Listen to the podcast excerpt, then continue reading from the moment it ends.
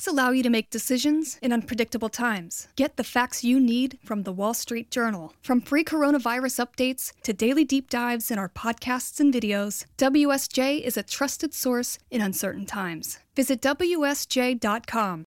This month marks the 50th anniversary of the first lunar landing. Okay, engine stop. Houston, uh, Tranquility Base here. The Eagle has landed. Now, both government and commercial enterprises are looking far beyond Earth's orbit for new areas of exploration. But what happens to our bodies after long duration spaceflight? And how do you treat injuries that occur in zero gravity? This is Mission Control Houston. Please call station for a voice check. Station, this is the Wall Street Journal. How do you hear us? Space Station, I have you loud and clear and welcome. If a medical emergency arises on the way to Mars, astronauts will have to handle it with scant supplies and the best medical advice, perhaps millions of miles away. There's a big push to have a manned mission to Mars by the 2030s, and we need long term data of what happens to the human body during that time. Now, this is a problem that has puzzled and bothered NASA since the onset of human spaceflight more than half a century ago. And with companies like Blue Origin and SpaceX betting big on commercial space travel, studying the long term effects of space on humans is more critical than ever.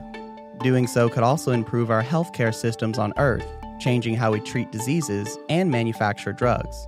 When we start thinking about sending human beings really far out into space, The Wall Street Journal's Robert Lee Hotz. to Mars, to the asteroids, on voyages that might take years, hundreds of millions of miles from the nearest doctor, from the nearest surgeon, from the nearest hospital emergency room. We are actually are kind of conducting a very pure, open-ended experiment in the technology of medicine. In space, even the most minor medical situations aren't so easy. To start, there's little or no gravity to hold things or people down. Even simple CPR is all but impossible under weightless conditions. You really have to be careful because everyone is at risk during any sort of medical procedure that we do up here, even a simple blood draw, because those fluids can go in any direction. And researchers in Boston are studying how astronauts can best manage these kinds of problems with an emergency room that mimics the International Space Station's medical bay. We have a smoke explosion here. What, what just happened? Was it an explosion? Or Andrew's not. Andrew's Here, not. put this on real quick. I'm gonna get a nebulizer. In this encore edition of The Future of Everything, we examine medicine beyond Earth. My name is Serena Auñón-Chancellor. I'm a flight engineer up here on board the International Space Station for Expedition 56 and 57. She's video chatting with reporter Jennifer Strong via satellite. Some people think that I was only launched to the space station because I was a physician. And the truth is, we do not have a doctor on every mission. So when you come into the astronaut corps, whether you're a physician, a military test pilot, a chemist, an engineer, you come in and we are trained equally across the board in everything, including space station systems, how to do spacewalks. Now, that being said, because I am a physician, if we were to have an event up here on the space station, of course I would step in with my expertise. From a young age, Chancellor wanted to work for NASA. In college, she focused on math and science. Eventually, she went to medical school. Aerospace medicine is the study of, for the most part, normal people in extreme environments. And I said, well, that is the neatest career I've ever heard that kind of marries these two loves that I have. There's a lot to consider when it comes to human health in outer space, including radiation, which becomes more of a problem the farther we travel.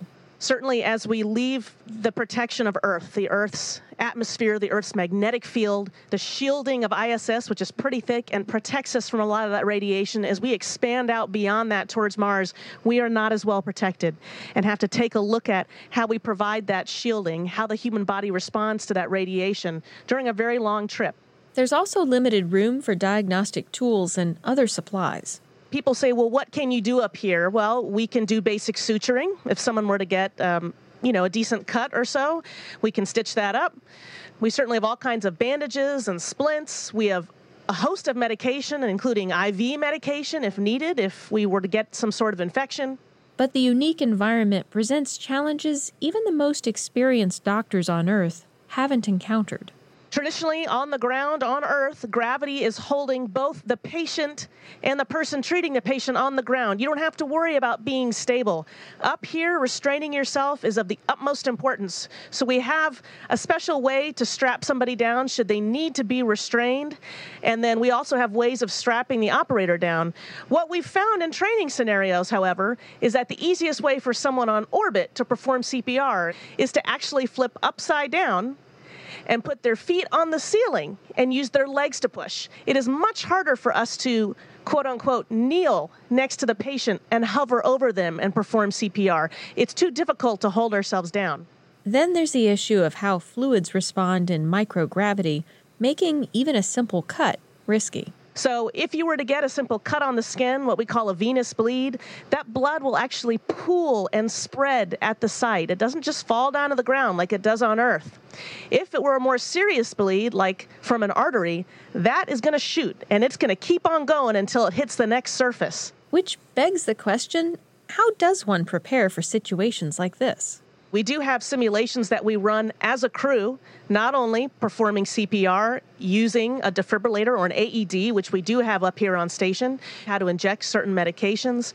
Um, we actually spend quite a number of hours practicing what we would do for those worst case scenarios. We also do take a lot of crew members um, to a hospital, a local hospital setting, to let them practice, do things like suturing, like putting in an IV, so that the first time they do it isn't up here on board the space station. Back on Earth, doctors at Brigham and Women's Hospital in Boston are developing procedures astronauts may need during missions to Mars, near Earth asteroids, or the Moon. The hospital's Stratus Center for Medical Simulation can mimic characteristics of a spacecraft medical bay, minus the zero gravity. It's a lot more nerve wracking um, and anxiety provoking to feel like you don't necessarily have familiarity with all the equipment. Andrew Eyre is an emergency medicine doctor both in real life and in the simulator. That stress can be compounded by the fact that most astronauts are not physicians. So the procedure itself is not that different, but everything leading up to it and the stressors um, that play into making the right decisions at the right time, I think are a lot more significant for astronauts who are potentially out of practice or aren't kind of as used to doing this in real time. We're inside a simulator built to look like a lunar outpost. Participants are confined in a cramped space with hoses and equipment, and through a small round window, we see an image of the lunar landscape. We have things set up in a bunch of different kits. So there's kind of a minor procedure surgical type kit, there's a respiratory kit, we have a diagnostic kit, so that would have things like um, monitoring cables, we have a stethoscope, in one scenario, a broken panel on the lunar module causes a gas leak, and Andrew is exposed. We have a smoke explosion here. They hook him up to an EKG to monitor his heart and call mission control. Communication is slow, the same as what astronauts can experience in space working with a team back on Earth. What just happened? Was it an explosion? Andrew is not. Here, put this on real quick. Get a nebulizer, The team is able to power down the module, which stops the alarm and the leak. But there's another complication. Andrew is the only physician on board, so the rest of the crew must attend to his medical needs with little knowledge of proper procedure or of medical equipment. What do I do with this? What do I do with this? Open it and Open squirt it. Put it in there. Yeah. Just put it in there. Turn the oxygen on. Can you can you turn the oxygen on, Roger? monitors and, Turn it on. uh, How do we put this thing? Uh, It, no, turn it, turn it on. All right, I got it. I got it. Let me get the tubing. Let me get the tubing. Is that all? What do I do now? Turn the oxygen on. After giving him oxygen, the team must switch focus to fixing the broken panel on the module. Managing competing priorities like these is part of the training for all participants, including those playing the role of mission control. I'm Jamie Robertson, and I'm the Assistant Director of Simulation Based Learning here at Stratus. It would be very challenging for someone on Earth to work through the various difficulties. For some things, they're able to see data, but they're relying on the people who are on the moon with the sick person to be the eyes and ears to tell them what's really going on. And so it's a lot of back and forth and trust and communication between the groups to try to coordinate a lot of the work that needs to be done in order to save the patient. We try to provide challenges that are realistic and, you know, they require a high degree of performance and efficiency in terms of communication. Andrew Eyre. So you could actually have to really, you know, be careful with the team dynamics and get the right things done to solve the events or in any break along the way in terms of communication or medical care or any of that can be, you know, completely catastrophic to the mission or a singular life. When we start thinking about sending human beings really far out into space, to Mars, to the asteroids, on voyages that might take years, hundreds of millions of miles from the nearest uh, doctor, from the nearest surgeon, from the nearest hospital emergency room. We are actually are kind of conducting a very pure, open-ended experiment in the technology of medicine. The Wall Street Journal's Robert Lee Hotz. Now, this is a problem that has puzzled and bothered NASA since the onset of human spaceflight more than half a century ago. And they certainly take the health and well being of their astronauts very, very seriously. I mean, they awarded, for instance, $246 million just to Baylor Medical College to study space medical issues and their many other places that this is a full time endeavor. European Space Agency does the same thing. But truth be told, when it comes to sending human beings into space, the world space agencies avoid health problems in orbit the old fashioned way. They just screen people who might have some pre existing condition that would interfere with their ability to perform. That strategy might not work as well for missions that take humans beyond Earth's orbit or further than the moon. More recently, though, as space officials, both in uh, public space agencies but also in the private launch business, are starting to talk quite seriously about long duration missions to places like Mars or to the asteroids. I mean, you're talking about people living in a very cramped space container, crews of six or a dozen, for years at a time far, far, far, far from anything resembling medical help. I mean, they're really going to be on their own, and this has upped the stakes for space medicine considerably. It also means that the effects of microgravity will wear on astronauts' bodies for longer. Research shows that living in zero gravity affects digestion, cardiovascular health, bone density, sleep, and muscle tone. On board the space station, crew members run on a specially designed treadmill called T2. So let me show you how we do it here. This is our treadmill. Astronaut Karen Nyberg explains how it works. I love to run when I'm on Earth. Luckily, we have the capability to run here on the space station too. Obviously, in space, we need something to keep us on the ground when we're running. What we use is a harness which is very much like a backpacking harness. And the straps are adjusted so that the load is evenly distributed between your shoulders and your hips, just as if you were backpacking. We attach by these rings the harness to a system of hooks and bungee cord. You can see there's some stretch in the bungee cord. And the training sessions are pre selected by the medical team back at Mission Control. Click OK, and then I'm ready to run at the moment, astronauts need to do about two hours of exercise in space just to try and prevent the severe muscle wasting that they get. Natalie Shur is a clinical research fellow at the University of Nottingham. She's part of a team studying the impact of weightlessness on muscle loss and insulin resistance. The main reason we're conducting this study is to find out how quickly some of the detrimental changes occur during inactivity. And what we particularly look at uh, is the onset of insulin resistance, which is a precursor to type 2 diabetes, and the onset of muscle atrophy, so wasting away of the muscles. And the reason that we're conducting this is at the moment there's a big push to have a manned mission to Mars by the 2030s, and we need long term data of what happens to the human body during that time. To simulate the effects of extended weightlessness, the study requires volunteers to stay in bed for three days with the bed slightly tilted.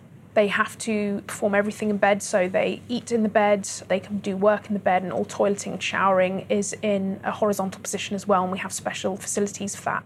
And she says the results of the study could also help improve lives on Earth. If you actually get healthy people to become very inactive, you can mimic or recreate all of the changes that happen in an aging population. So, what our team particularly thinks through the experiments that we undertake is a lot of the changes with aging aren't from aging, they're actually from inactivity. So, if we can keep the population very active, we're actually reducing biological aging. Participants' muscular systems are constantly monitored through a series of tests during their stay.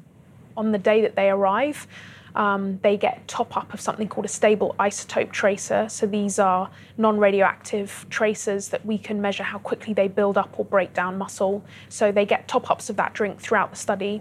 They also have a muscle biopsy of their thigh on the first day that they arrive and the next day, and that's trying to see acutely are they losing muscle just from being inactive or in bed for 24 hours. Then they get a few blood tests, and again, that is to measure the level of tracer in their blood. Researchers also test how resistant they become to insulin, a hormone produced by the pancreas to regulate the body's blood sugar. If an astronaut's sugar levels or other vitals change enough to affect their health, there has to be a way to get them back to normal. Here on Earth, a patient can take medication, but these have expiration dates which complicate their use on long duration space flights. So right now, drugs are made in big facilities for you know several years until the patent runs out, and then typically at the end of the lifetime of the drug, the facility is retooled to do something else. My name is Lee Cronin. I'm the Regius Chair of Chemistry at the University of Glasgow in the UK. Rather akin to the old-fashioned printing press, where you'd basically set it up to print a different book. And so the information and the setup to make the drug is gone by um, us developing a way of manufacturing the material using a 3D printed blueprint, we retain that forever. His research group is studying how 3D printed medicine could one day become a mass market reality. He says the first step is to 3D print the intricate tools needed to synthesize a drug. It's a bit like uh, 3D printing a cocktail maker and then all you do is you inject the right alcohol and the right fruit juice or whatever, and out comes the perfect cocktail that you've designed before, digitally reproducible. Software then models those steps in 3D as a system of building blocks, like a blueprint. This blueprint can be fed into a 3D printer or shared with others, which could also be a time saver here on Earth. Machine learning and algorithms could also help us build stronger, customized medicines more cheaply. It's like using GPS to find the best route in traffic. This might change access to medicine for a lot of people. And I think that it's it's an important discussion that we need to have. So access to medicine is a big problem in the developing world, and also uh, obviously in the in the in the rich world, as it were, where the medical treatments are becoming ever more expensive. And I would like very much that that um, uh, that we start to have that debate about how we can make things cheaper and more accessible and more reliable. But back in space, we face another challenge with medicine, and that's figuring out whether the drugs we develop on Earth even work well there. Again, astronaut Serena Auñón-Chancellor on the International Space Station. That's actually something we're studying right now, and that's the field of pharmacokinetics and pharmacodynamics. We are actually medicines that we have up here on board the space station, we resupply at a regular rate. And when we bring those medicines back down to the ground, they are doing studies on those medicines right now because you're right. We really don't have a good sense of do we have the same amount absorbed in the body as we would on the ground. How long are those medicines lasting up here? You know, we have a different radiation environment up here on the space station than we do on Earth. How is medicine impacted by that? And on the same token, if we go to Mars, how are our medicines going to last? Could we find a way to 3D print those medicines with the right material? Because if our medicines expire every six to 12 months on the ground, we're not going to make it out to Mars right now. It's a great question to ask because this is something that is very real, and certainly in the next five to 10 years, we need to think about. In our next episode, we look back at the technology that facilitated one of the most iconic moments in human history. It's one small step for man, one giant leap for mankind. The Apollo guidance computer steered the Apollo lunar module to the moon.